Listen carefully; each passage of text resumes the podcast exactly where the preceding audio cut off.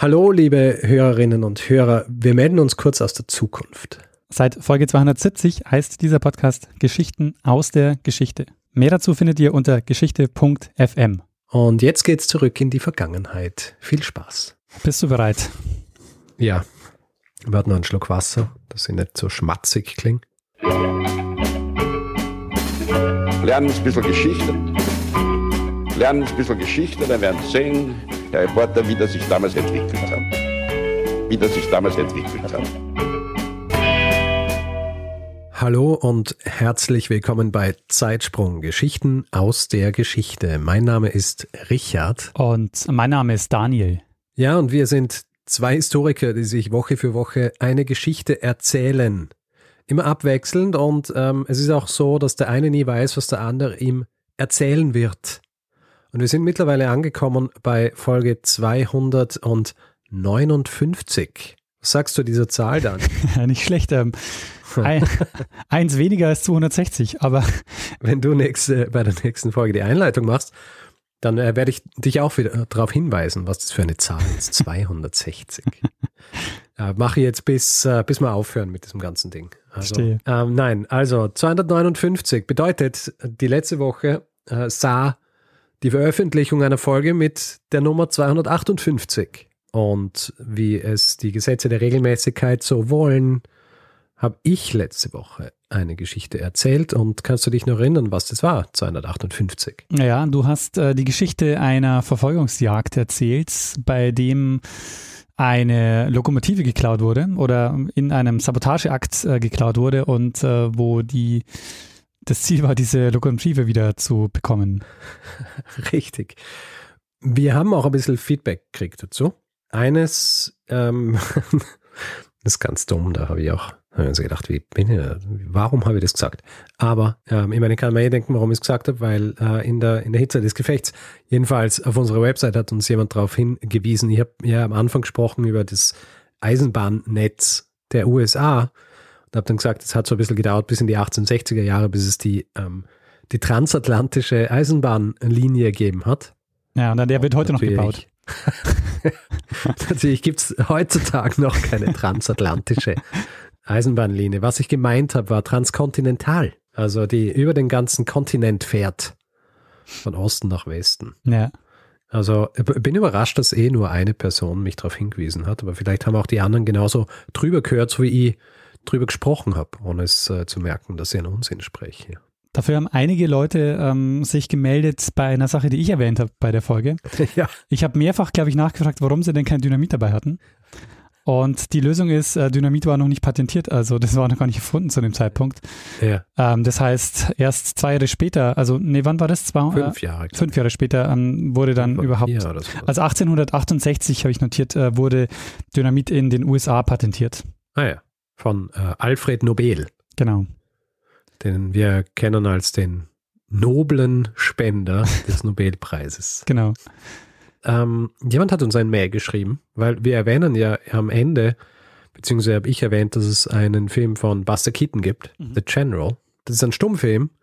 Und mir hat jemand ein Mail geschrieben und mich darauf hingewiesen, dass im Jahr 2021, also nächstes Jahr, in äh, Wien im Konzerthaus dieser Film aufgeführt wird mit einer neu komponierten Musik und wird ähm, aufgeführt bzw. gespielt vom RSO, äh, dem Radiosymphonieorchester aus Wien. Ja. Also wer sich einmal diese Sache anschauen will, diesen Stummfilm mit äh, guter Musik, in einem schönen Ambiente, warte, er sucht es hier jetzt schnell raus, weil Julia, die uns das geschrieben hat, schreibt dazu nämlich auch, dass der äh, große Saal im Konzerthaus, dass das äh, der schönste Kinosaal der Welt sei.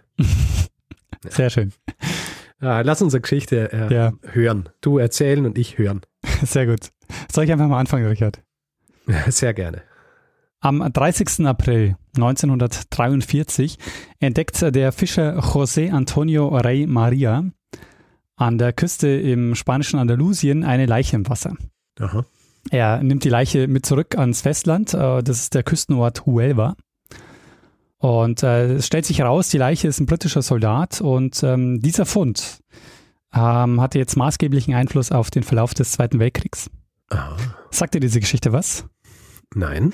Es geht äh, um die Operation Mincemeat. Operation Mincemeat. Genau. Hackfleisch. Hackfleisch, richtig. Ähm, die Geschichte beginnt äh, Ende 1942. Die Alliierten, die überlegten, eine weitere Front ähm, aufzumachen, ähm, weil sich die deutschen Truppen immer weiter aus Nordafrika zurückziehen mussten. Und dafür haben sie jetzt eine Invasion geplant. Und es gab eine ähm, sehr, sehr offensichtliche Option für diese Invasion und das war Sizilien. Also Sizilien zu nutzen als Sprungbrett äh, für den Angriff dann äh, und dann aufs Festland überzusetzen. Und ähm, auf der Konferenz von Casablanca im Januar 1943 haben die Alliierten dann entschieden, dass sie Sizilien als Angriffsziel nehmen und äh, das Ganze läuft unter dem Begriff oder äh, unter dem Codenamen Operation Husky. Das Problem war jetzt allerdings, ähm, so wie ich das jetzt auch schon gesagt habe, ähm, das war so der, die offensichtlichste Option. Das heißt, die deutsche Wehrmacht hat eh damit gerechnet, dass sie Sizilien nehmen werden für diese Invasion. Mhm.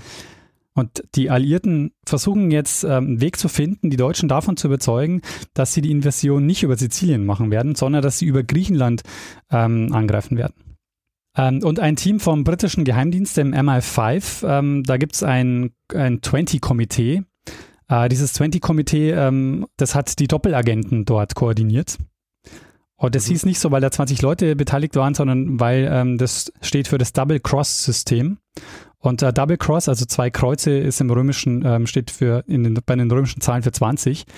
Und ähm, deshalb ist es ähm, dieses äh, Komitee, das quasi die Doppelagenten koordiniert hat, hieß 20 Committee. Die sollten jetzt Vorschläge machen äh, für den MI5, äh, wie man denn jetzt die Deutschen so täuschen könnte, dass man ihnen vorspielt, dass sie über, ähm, über Griechenland zum Beispiel angreifen und nicht über Sizilien der Charles John Mondeley, der hat, äh, der war Teil dieses 20-Komitees und der hat ähm, Ende 42 den Vorschlag eingebracht, der dann später äh, umgesetzt wurde. Sie haben ihn aber zunächst mal abgelehnt. Ähm, haben aber gesagt, die Sache hat an sich Potenzial, aber setz dich mal mit äh, einem anderen Kollegen zusammen, mit dem Evan Montagu und ähm, überarbeitet den Plan nochmal und reicht ihn dann nochmal ein. Und der Montagu, der wird dann jetzt auch so treibende Kraft äh, werden dieses Plans, ähm, über den wir jetzt noch genauer sprechen werden. Sie entscheiden sich für ein äh, Täuschungsmanöver, bei dem sie die Deutschen also glauben machen wollen, dass sie ähm, geheime Dokumente gefunden haben. Also sie, ähm, legen, sie legen Dokumente aus und die Deutschen sollen glauben, dass es geheime Dokumente sind, die sie da gefunden haben. Und äh, die Dokumente waren zwar fake, aber das Ganze sollte halt so aussehen, dass sie wirklich zufällig an diese Dokumente gekommen sind. Mhm. Und weil jetzt also Top-Secret-Dokumente nicht einfach so rumliegen, ähm, mussten sie sich jetzt einen Weg überlegen, äh, wie sie die so ähm, arrangieren können, dass es so aussieht, als wäre es äh, echt, als wäre es kein Täuschungsmanöver. Aha. Und äh, die Idee zu der Operation Mincemeat, äh, die stammt aus dem Trout-Memo. Ich weiß nicht, ob du von dem Trout-Memo schon gehört hast. Ähm, das ist äh, insofern interessant, weil das wurde 1939 verfasst. Und dieses Trout-Memo enthält ähm, 54 Vorschläge, wie, man, wie Gegner getäuscht werden könnten. Aha. Und es wird veröffentlicht von dem Admiral John Godfrey. Und ähm, geschrieben hat es aber wohl wer anders, nämlich geschrieben hat sein Assistent, der Ian Fleming. Oh, Und äh, Ian Fleming. der Mann, Dieser Ian Fleming. genau der, genau der, der später James Bond erfinden wird. Und äh, deshalb wird diese Geschichte, die ich jetzt erzähle, auch einige Elemente enthalten, die äh, in späteren, die auch so James Bond-mäßig ähm, daherkommen. Ähm, inspiriert ist diese Geschichte durch einen Roman, den es zu dem Zeitpunkt schon gab, von Basil Thompson. Und aus diesem ähm, Roman hat äh, Ian Fleming wohl diese Idee genommen und hat sie dann in dieses Trout-Memo mitgegeben. Äh, gegeben. Mhm. Ähm, die Leiche des britischen Soldaten, also die der Fischer José Antonio ähm, Arey Maria im Wasser vor der Küste Huelvas entdeckt hat, ähm, war also vom britischen Geheimdienst dort platziert worden, damit er sie dort findet und ähm, dabei lagen dann eben auch ein paar präparierte Dokumente. Ähm, und es sollte so aussehen, also das, ähm, das war der Plan, das sollte so aussehen, als wäre der Tote bei einem Flugzeugabsturz über dem Meer ums Leben gekommen und ähm, so als wäre er schon einige Tage so im Tod im Meer getrieben. Mhm. Die Sache war aber jetzt auch insofern äh, riskant, weil die Deutschen ähm, sollten ja, äh, durften nicht merken, dass es ein Täuschungsmanöver ist. Weil hätten sie gemerkt, dass es ein Täuschungsmanöver ist, dann hätten sie davon ausgehen können, dass sie ähm, tatsächlich Sizilien nehmen. Wenn sie ähm, Mhm. gedacht hätten, die wollen uns damit ja hinters Licht führen. Ich meine, grundsätzlich bei jedem Täuschungsmanöver gut, wenn die, die getäuscht werden sollen, nicht rausfinden, dass sie getäuscht werden. genau, richtig. Ähm, Also die, ähm, die Briten beschließen jetzt, dass sie dieses Projekt umsetzen und es bekommt den Codenamen Operation Mincemeat, also Operation Mincemeat. Und äh, dieses Projekt droht jetzt erstmal vielfach zu scheitern. Äh, die erste Schwierigkeit ist, sie müssen eine Leiche finden, die sie dafür einsetzen können. Mhm. Und es schaut jetzt vielleicht im ersten Moment einfach aus, so ähm, die sind mitten im Krieg, die werden noch irgendwo eine Leiche herkriegen. Ähm, es ist aber gar nicht so einfach, weil es, es, es sollte so aussehen, als wäre der Tote mit dem Flugzeug abgestürzt. Ähm, sie mussten damit rechnen, dass die Leiche obduziert wird. Das heißt, ähm, sie brauchten eine Leiche, ähm, wo man eben diese Anzeichen von Ertrinken zum Beispiel erkennen kann und wo auch glaubhaft sein musste, dass die ein paar Tage schon im Meer treibt und ähm, dass die tatsächlich mit dem Flugzeug abgestürzt ist. Mhm. Ein Pathologe, ein äh, Londoner Gerichtsmediziner, ähm, der wird vom MI5 eingeweiht und ähm, soll, also, soll sich also melden, wenn eine passende Leiche bei ihm auftaucht. Am Ende haben sie jemanden gefunden, der ähm, obdachlos war, ein äh, 34 Jahre alter Mann, der an einer Lungenentzündung gestorben ist, weil er Rattengift ähm, gegessen hat. Aha. Und es ist nicht ganz klar, ob er das Rattengift absichtlich ähm, zu sich genommen hat oder aus Versehen, weil er aus Hunger ähm, ähm, dazu gegriffen hat. Mhm. Aber ähm, das hat deshalb funktioniert, weil er hatte ähm, durch dieses Rattengift Wasser in der Lunge, also hat eben ist an Lungenentzündung gestorben und das hat eben ähm, so ausgesehen, als also der Gerichtsmediziner sagt dann, also wenn, wenn ich den jetzt obduzieren würde, könnte ich nicht ausschließen, dass er nicht ertrunken ist. Mhm. Und es gibt dann später eine Kontroverse, ob diese Person tatsächlich ähm, die Person war, die, ähm, die dafür eingesetzt wurde, nämlich der Waliser äh, Glinda Michael. Ähm, dessen Identität wird nämlich erst in den 90er Jahren bekannt. Ähm, Sie haben jetzt also ähm, eine Leiche, die Sie, ähm, die Sie dafür nutzen wollen. Jetzt machen Sie eine weitere Planung, nämlich Sie haben die Leiche, Sie brauchen jetzt aber die falschen Informationen, mit der Sie diese Leiche ausstatten wollen. Und äh, was Sie als nächstes machen, ist, ähm, dass Sie sich eine Identität überlegen, und zwar eine recht ausführliche Backstory zu dieser Person. Weil es war Ihnen ja klar, Sie brauchten also eine Person, ähm, wo sie davon ausgehen konnten, die, dass der deutsche Geheimdienst natürlich recherchieren wird, äh, gibt es diese Person, äh, arbeitet die tatsächlich ähm, für das, äh, für das britische Militär. Und es muss ja auch eine einigermaßen ranghohe Person sein, weil äh, sonst hätte die keine so Top-Secret-Dokumente bei sich. Ähm, der Mann, äh, den es nie gab, war Acting Major William Martin der Royal Marines. Und äh, der Mann, den es nie gab, äh, ist der Titel eines Buches und einer Verfilmung der Geschichte. Deshalb habe ich das jetzt so erwähnt. Ah. ich habe mir schon gedacht, so schön poetisch. äh, kommt, stammt natürlich nicht von mir. Ähm, Martin, ähm, also der ähm, William Martin, der wurde äh, 1907 in Cardiff geboren, also das ist die Geschichte dazu. Und sie entscheiden sich für den Dienstgrad Major, weil der für sein Alter realistisch genug war und auch hoch genug, dass er vertrauliche Dokumente mit sich rumtrug. Aber gleichzeitig niedrig genug, dass ihn die Deutschen nicht sofort erkannten, weil das wäre ja auch sowas gewesen, wenn sie, wenn es ein sehr hochrangiger gewesen wäre, dann hätten sie sofort gewusst, ähm, da, dann ja, hätten die den im Schirm gehabt. Um jetzt die Geschichte um den Major Martin glaubwürdig wirken zu lassen, haben sie ihn jetzt mit jede Menge Material ausgestattet und zwar mit einer recht detaillierten Story. Er hat zum Beispiel ein Foto seiner Verlobten Pam dabei gehabt. Ähm, diese Pam war in Wirklichkeit Mitarbeiterin beim MI5. Äh, es gibt auch ein, ein, das Foto im englischen Wikipedia-Eintrag, das sie gerade zeigt, so am Strand, wo sie sich mit dem Handtuch abtrocknet. Äh, einige Liebesbriefe dazu die extra oft gefaltet wurden, sodass es aussieht, als hätte sie ganz oft gelesen. Mhm. Ähm, es war ein Brief seines Vaters dabei, der gegen die Hochzeit war und eben gesagt hat, so, die Pam ist nicht die richtige für dich.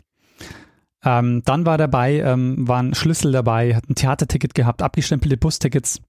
Ähm, das läuft unter dem äh, Stichwort Pocket Litter. Er hatte sie in seiner Uniform gehabt. Genau, er hat es so in seiner, in seiner Tasche einfach so nicht dabei gehabt. Also, weil es wäre unrealistisch gewesen, wenn jemand, ähm, wenn man jemanden findet, der sozusagen gar nichts mit in den Taschen hat, weil jeder hat immer irgendwas in den Taschen.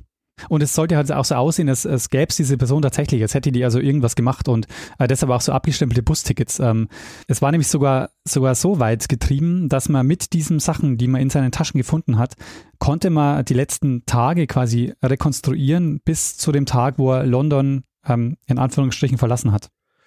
Ja, sehr gut. Aber das haben die Deutschen auch tatsächlich gemacht. Also das ähm, ist auch wirklich so weit überprüft worden. Die haben äh, diese, diese Dinge, diese Pocket Litter hat auch dazu geführt, dass die das, äh, dass die diese Geschichte auch wirklich geglaubt haben. Mhm. Ähm, der war, es war zum Beispiel auch ein gefälschter Brief äh, seiner Bank dabei, dass er das Konto überzogen hat. Und also es war wirklich mega ausführlich, was sie da, was sie nur dazugegeben ja, haben. Ja. Aber ja auch, weil das sich dann nicht so gefragt haben, wieso trägt er seine gesamte Korrespondenz mit? Nur für den Fall, dass jemand die letzten zehn Tage meines Lebens rekonstruieren will. ähm, es war dann auch eine ähm, Christophorus-Medaille dabei. Das ist sehr interessant, weil die haben sie nämlich damit deshalb reingesteckt, weil sie wollten den Eindruck erwecken, dass äh, der Martin römisch-katholisch ist.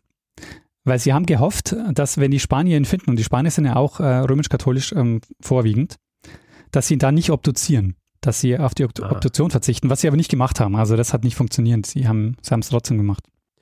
Interessant auch, weil ist äh, Christophorus nicht auch der Heilige, den man anruft, wenn man was verloren hat? Stimmt, ist es so, ja, genau, ja. Äh, passend auch, dass er quasi gefunden wird mit diesen Dokumenten. Stimmt, das ist mir gar nicht aufgefallen. Ja, guter Punkt. Äh, ich weiß das auch nur von meiner Großtante. Die hat mir das immer erklärt. Also ähm, diese Tickets, die haben jetzt also darauf hingedeutet, dass er am 24. April 43 London verlassen hat und dass es dann zum Absturz kam, er einige Tage auf See getrieben ist und ähm, am 30. April ist er dann gefunden worden. Mhm. Die Aktentasche, die hat man an ihm festgebunden. Ähm, das sollte so den Eindruck erwecken, dass er, dass er eben ähm, ganz besonders darauf aufpasst, also dass er die eben nicht verliert im Flug oder wenn er einschläft oder so, dass man ihn die auch nicht wegnehmen kann. Weil entscheidend waren ja jetzt nicht die Dokumente dieser Pocket Litter, sondern entscheidend sind jetzt die Dokumente, die ähm, so brisant waren und so top secret waren, die er dabei hatte. Ähm, also genau die Dokumente, die ähm, den, den deutschen äh, Geheimdienst, also den, der militärische Geheimdienst, äh, die sogenannte Abwehr, ähm, die sollte jetzt überzeugt werden und in weiterer Folge dann die militärischen Entscheidungsträger, also das Oberkommando der Wehrmacht, ähm, dass sie eben äh, die Invasion in Griechenland planen und nicht über Sizilien angreifen. Mhm. Ähm, und das Ganze durfte jetzt ja auch nicht zu plump sein. Also es sollten jetzt, es konnte jetzt kein Zettel drin liegen, wo drauf steht, übrigens, ähm, wir kommen über Griechenland und nicht über Sizilien. Das musste schon, Ja. äh, es musste glaubwürdig sein. Und äh, sie haben sich dafür entschieden, ähm, ihm einen Briefwechsel mitzugeben, nämlich einen Brief, den äh, sich zwei Generäle geschrieben haben. Den Brief schreibt der General ähm, Lieutenant General Sir Archibald Nye. Der war Vizechef des Generalstabs der britischen Armee und er schreibt den Brief an den General Sir Harold Alexander. Das war der britische Kommandeur in Nordafrika. Der Brief wurde als persönlich markiert und äh, dort schreibt jetzt also der, der General, dass er einen Angriff auf Sardinien und Korsika plant und ähm, dass sie von dort weiter nach Südfrankreich ähm, wollen und dass es eine zweite Invasion geben wird über Griechenland. Mhm. Und dass sie aber trotzdem so tun wollen, als äh, dass, sie, dass sie Sizilien als Tarnung verwenden wollen. Also sie wollen, sie tun so, als würden sie Sizilien nehmen, aber in Wirklichkeit planen sie eine andere Invasion. Das ist ein, das ist ein Doppelfake einfach. Genau, richtig. Damit, äh, damit sie, wenn sie sehen, ah, da passiert was in Sizilien, denken, ah, das ist in Wirklichkeit nur die Finte. Richtig, genau. Genau so soll das aussehen. Wenn der Bewegung, Truppenbewegung nach Sizilien kommt, dann sollten die Deutschen denken, ah, äh, das ist nur die Tarnung. Diese Invasion, äh, die sie da jetzt, äh, die sie da jetzt gefaked haben, ähm, die Mhm. bekommt auch den Codenamen Husky, wie genauso wie der echte Codename für die Invasion Siziliens. Mhm. Nämlich deshalb, wenn sie nämlich äh, Korrespondenz abfangen, die Deutschen, und es ist immer noch von der Operation Husky die Rede, dann haben sie das Gefühl, ah, okay, es, äh, Ah, es stimmt. gescheit. Ähm, und äh, das ist offensichtlich, das äh, war mir so nicht klar, aber es ist eigentlich, ähm, eigentlich auch nicht unlogisch. Eine wichtige Sache in der geheimdienstlichen Täuschung, nämlich so als psychologischer Effekt. Ähm, du kannst nämlich niemanden von was äh, überzeugen, also du kannst jemanden dann von was am besten überzeugen, wenn die Person ähm, auch will, dass es genauso eintritt. Und ähm, in dem Fall war es so, dass die Wehrmacht ja mit Sizilien gerechnet hat, aber sie haben sich sehr gewünscht, dass es eben nicht Sizilien ist, weil sie gewusst haben, das ist so die beste Variante.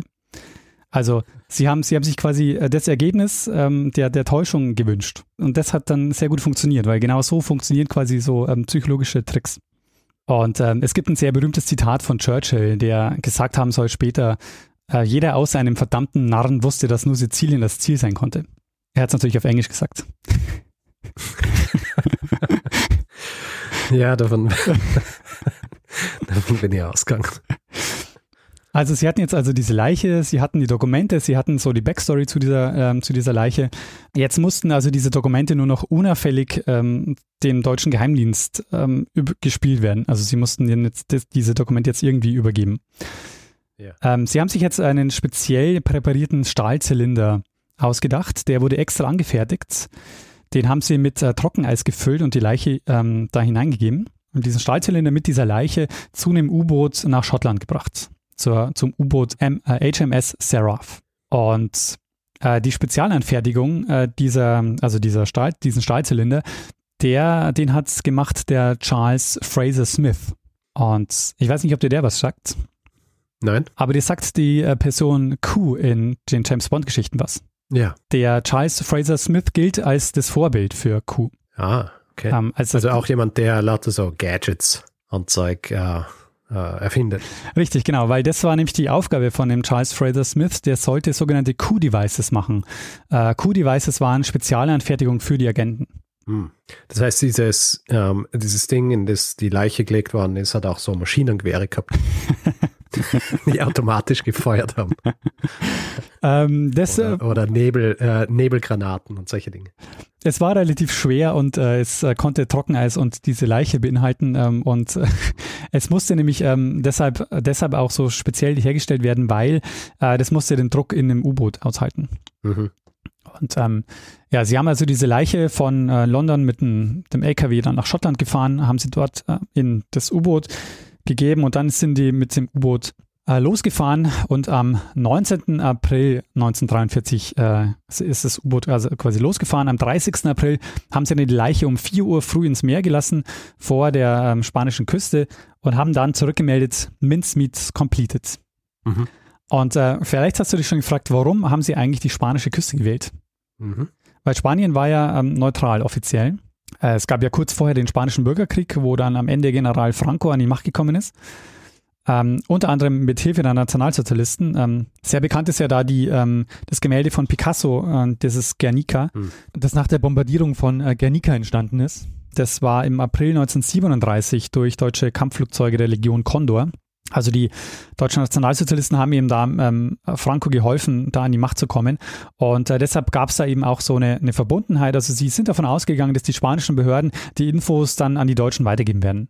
Mhm. Und Huelva haben sie deshalb auch ausgewählt, weil ein deutscher Agent, der Adolf Klaus, der war dort stationiert. Und der hat gute Kontakte zu den spanischen ähm, Behörden, Behörden gepflegt und der war dort als Tarnung, war er als Agrartechniker äh, vor Ort. Die, ähm, die Briten haben das aber gewusst. Genau, die Briten haben das gewusst und haben deshalb gesagt, so, wir nehmen Huelva und wir gehen davon aus, dass äh, die Spanier ihm die Dokumente weitergeben werden. Das ist, viel, äh, ich meine, ähm, dieser Plan ist eigentlich f- voller möglicher Bruchstellen, oder? richtig, ja, voll. also so, weil da muss wirklich alles zusammenkommen, damit es aufgeht. Ja, Weil, äh, ich meine, wenn du sagst so, hm, ja, wir gehen davon aus, dass sie ihn dann, äh, ihm das zeigen. Ja, was ist, wenn sich niemand interessiert dafür, äh, das ihm zu zeigen und dann ist der ganze Plan dahin. ja, und dass sie die Dokumente finden, dass sie die Dokumente auch auswerten, also da steckt wirklich äh, sehr, sehr viel, sehr viele Bruchstellen. Aber ähm, äh, bisher, äh, bis zu diesem Zeitpunkt hat einmal alles so funktioniert, oder? Bisher ähm, lief alles nach Plan. Äh, das geht auch so weiter. Also wenig später, also um 4 Uhr wird die Leiche ausgesetzt. Um 9.30 Uhr findet dann also der Fischer die Leiche, bringt sie zurück ans Meer, übergibt sie auch der, dem spanischen Militär. Und die Spanier geben erstmal den Briten Bescheid, nämlich dem Francis Hasselden, der war Konsul. Ich habe auch gelesen, ähm, Vice-Konsul in Huelva, also er war jedenfalls als Konsul ähm, dort unterwegs und ähm, sie geben aber nicht nur den Briten Bescheid, äh, dass sie da einen britischen Soldaten gefunden haben, sondern sie geben auch dem Klaus Bescheid, der, der informiert wird und der dann auch natürlich so parat steht und ähm, natürlich auch äh, alle Infos haben will. Ähm, aber erstmal nicht bekommt, sondern die, ähm, die kommunizieren erstmal wirklich mit, den, äh, mit dem Hasselden. Ähm, die Leiche wird dann ähm, am 1. Mai obduziert. Da war der Hasselden auch dabei. Und ähm, zwei spanische Pathologen, die das durchführen, die kommen dann zu dem Schluss, nee, die Person, die ist ertrunken und äh, das passt eben alles noch zu dieser Geschichte. Mhm.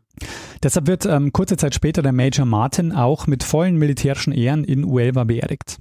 Ähm, die Spanier haben aber erstmal die Dokumente behalten und haben sie auch nicht dem Marcelden übergeben, obwohl der wusste, dass bei der Leiche auch äh, eine Brieftasche, also diese Aktentasche gefunden wurde. Ähm, und ähm, die Spanier behalten die Dokumente auch erstmal, nämlich sie ähm, geben sie auch nicht an die Deutschen weiter, obwohl der, ähm, der Klaus natürlich Druck macht und die gerne hätte. Äh, über einige Umwege kommen die Deutschen an, an, die, ja, an die Dokumente, aber zunächst mal ist es so, dass die nach Madrid gebracht werden.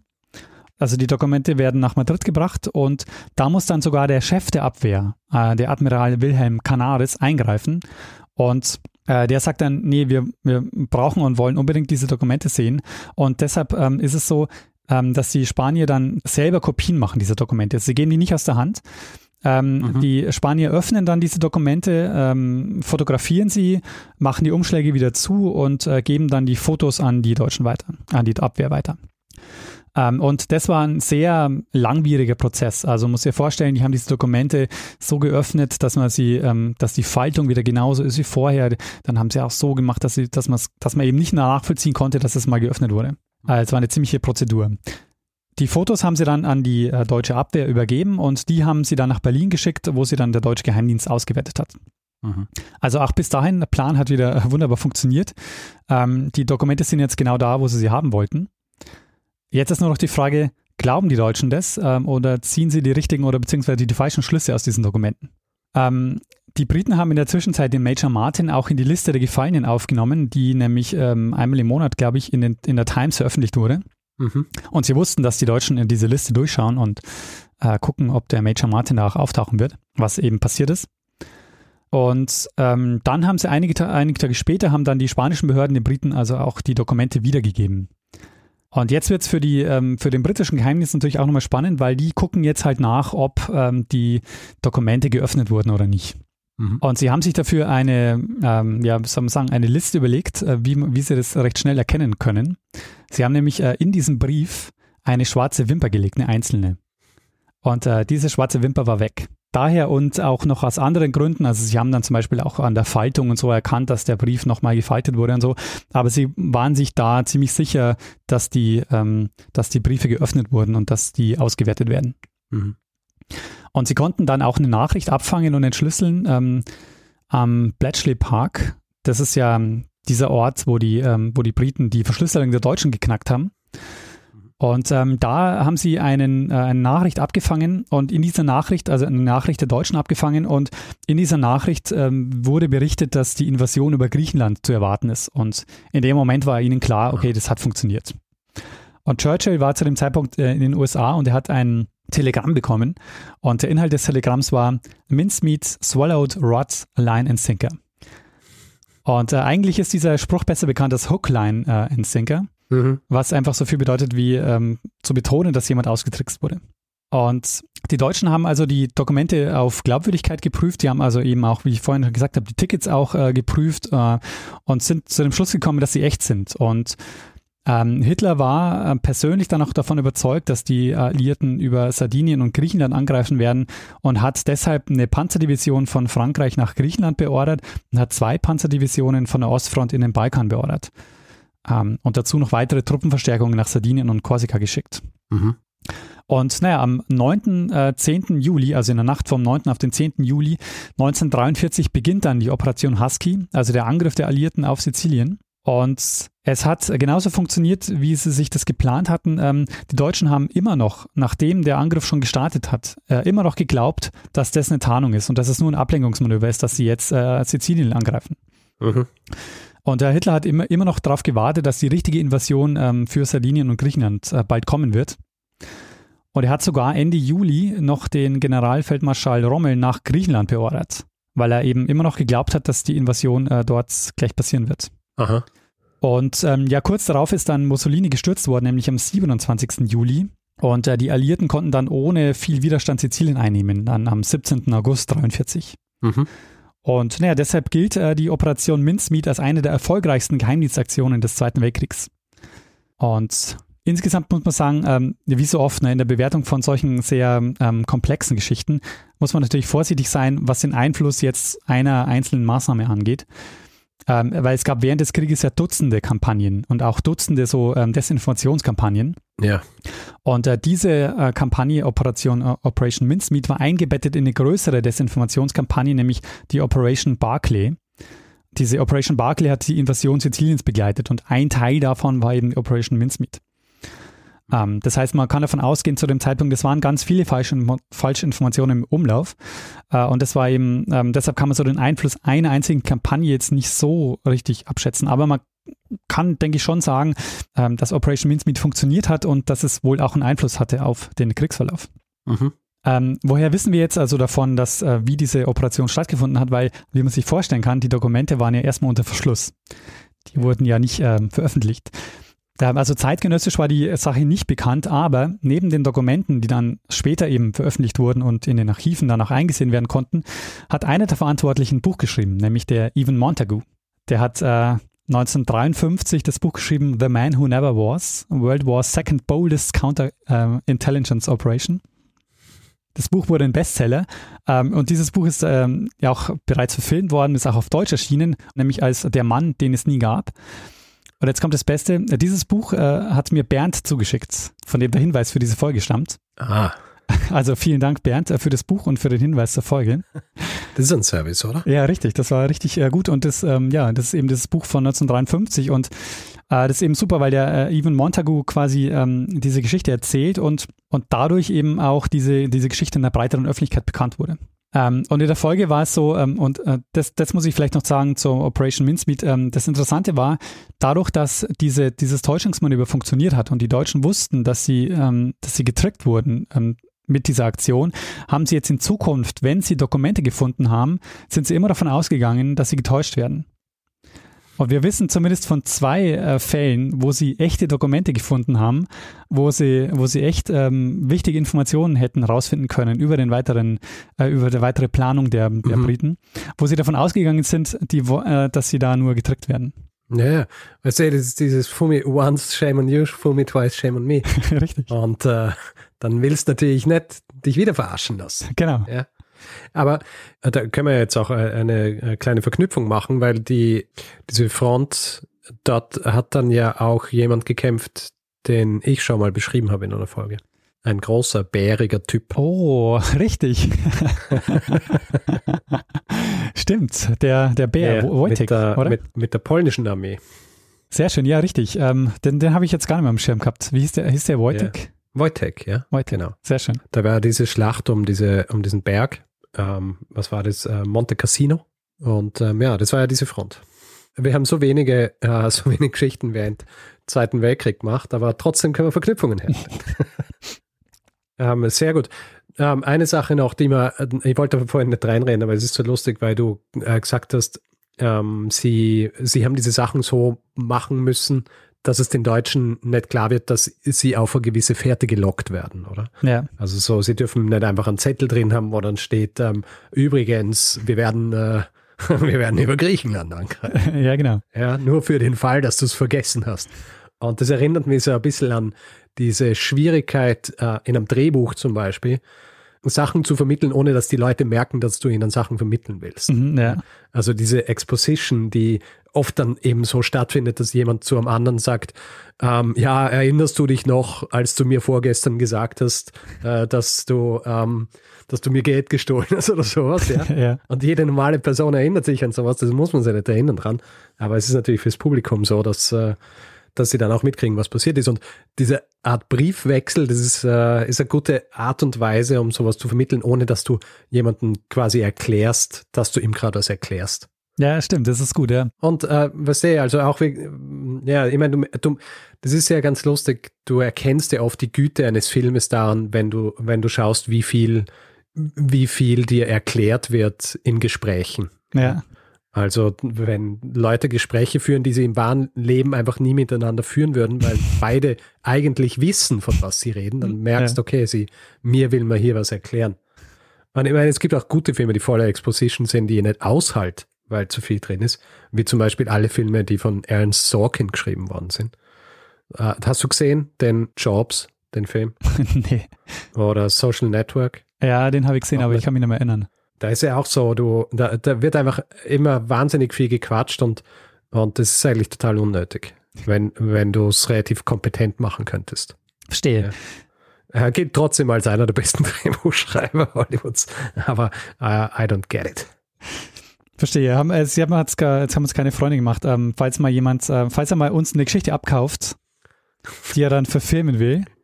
Naja, wenn er das macht, dann werde ich ihn zwingen dazu, dass er nicht äh, im Vertrag, dass es nicht so wordy und chatty wird wie seine anderen Filme. Sehr schön.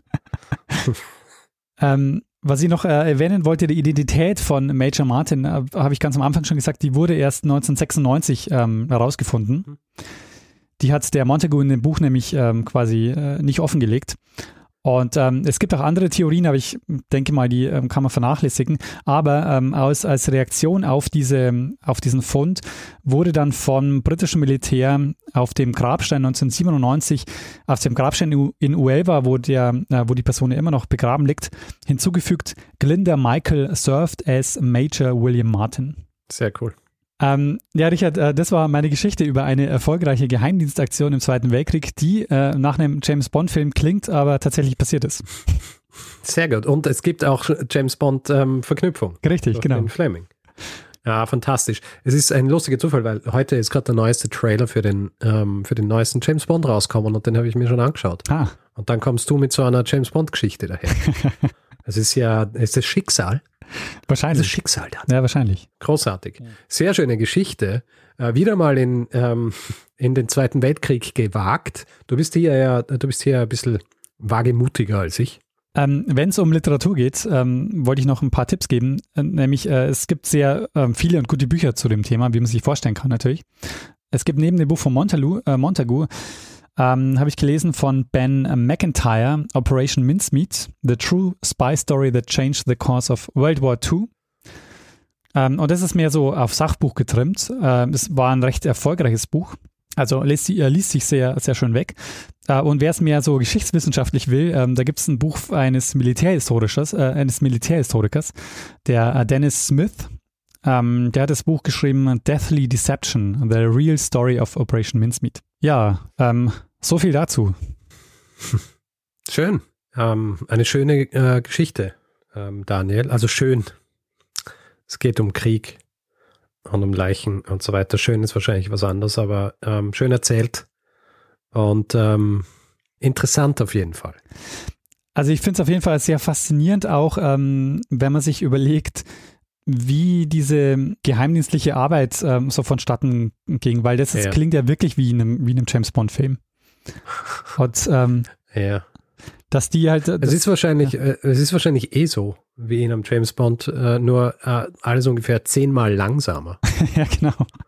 Und mit äh, hundertmal mehr Papierkram, den man ausfüllen muss. Ja. Das stimmt, ja. Jetzt muss ja irgendwas später in den Akten äh, zu finden sein, sonst tun sich ja HistorikerInnen schwer.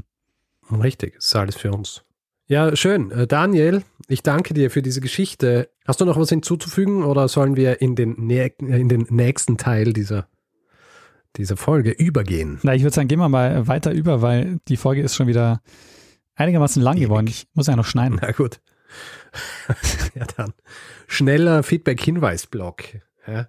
Wer Feedback geben will zu dieser Folge oder anderen, kann es zum Beispiel über E-Mail machen, feedback.zeitsprung.fm oder auf unserer Website zeitsprung.fm oder auf Twitter, da ist unser Twitter-Name Zeitsprung.fm. Persönlich sind wir auch dort, ich jetzt Stormgrass, Daniel Ed Messner. Auf Facebook findet man uns auch. Auf Spotify kann man uns folgen, was uns immer sehr freut. Dann wissen wir, wer uns dort ungefähr hört. Und wer uns bewerten will, Sterne vergeben, Reviews schreiben, was uns immer sehr freut, vor allem wenn es gute sind kann das zum Beispiel auf Apple Podcasts machen, auf panoptikum.io oder grundsätzlich einfach überall, wo man Podcasts bewerten kann. Außerdem gibt es die Möglichkeit, uns finanziell zu unterstützen. Wir haben alle Möglichkeiten, die ihr habt, uns ein bisschen was zukommen zu lassen, auf der Webseite zusammengefasst. Und ähm, Achtung, falls ihr einen Dauerauftrag eingerichtet habt, äh, und noch auf der alten Kontonummer seid, dann wird die bald nicht mehr funktionieren. Äh, ich glaube, zur, zum Zeitpunkt der Veröffentlichung kann es sein, dass es schon nicht mehr funktioniert. Ähm, also falls ihr da ähm, noch den alten, die alte Kontonummer habt, bitte schaut mal kurz auf die Webseite und ähm, wir würden uns freuen, wenn ihr den Dauerauftrag beibehaltet, aber eben auf das neue Konto beweist. Ähm, ja, und ähm, wir bedanken uns in dieser Folge bei Matthias, Martin, Nadine, Volker, Viktoria, Andreas, Vicky, Lukas, Lars, Felix, Melanie, Christine, Martin, Ken, Lorenz, Jakob, Markus, Kajetan, Anke, Udo und Lena. Vielen, vielen Dank für eure Unterstützung. Ja, vielen herzlichen Dank. Tja, Richard. Bleibt uns eigentlich eh nur, dass wir das eine tun, was wir immer tun am Ende einer solchen Folge. Und zwar, dass wir ähm, einem das letzte Wort geben, der es immer hat. Bruno Kreisky. Lernen ein bisschen Geschichte. Lernen ein bisschen Geschichte, dann werden Sie sehen, Herr Reporter, wie das sich damals entwickelt hat. Wie das sich damals entwickelt hat. fad. Ja, schon, gell? Deshalb habe ich es auch nicht erwähnt in der Folge. Ich meine, zumindest hätten wir dann so behaupten können, ja, als sie sich den Namen überlegt haben, sind sie gerade in der Kantine gesessen und es hat Hackfleischbällchen oder so. Dann so, oh, why not mince meat?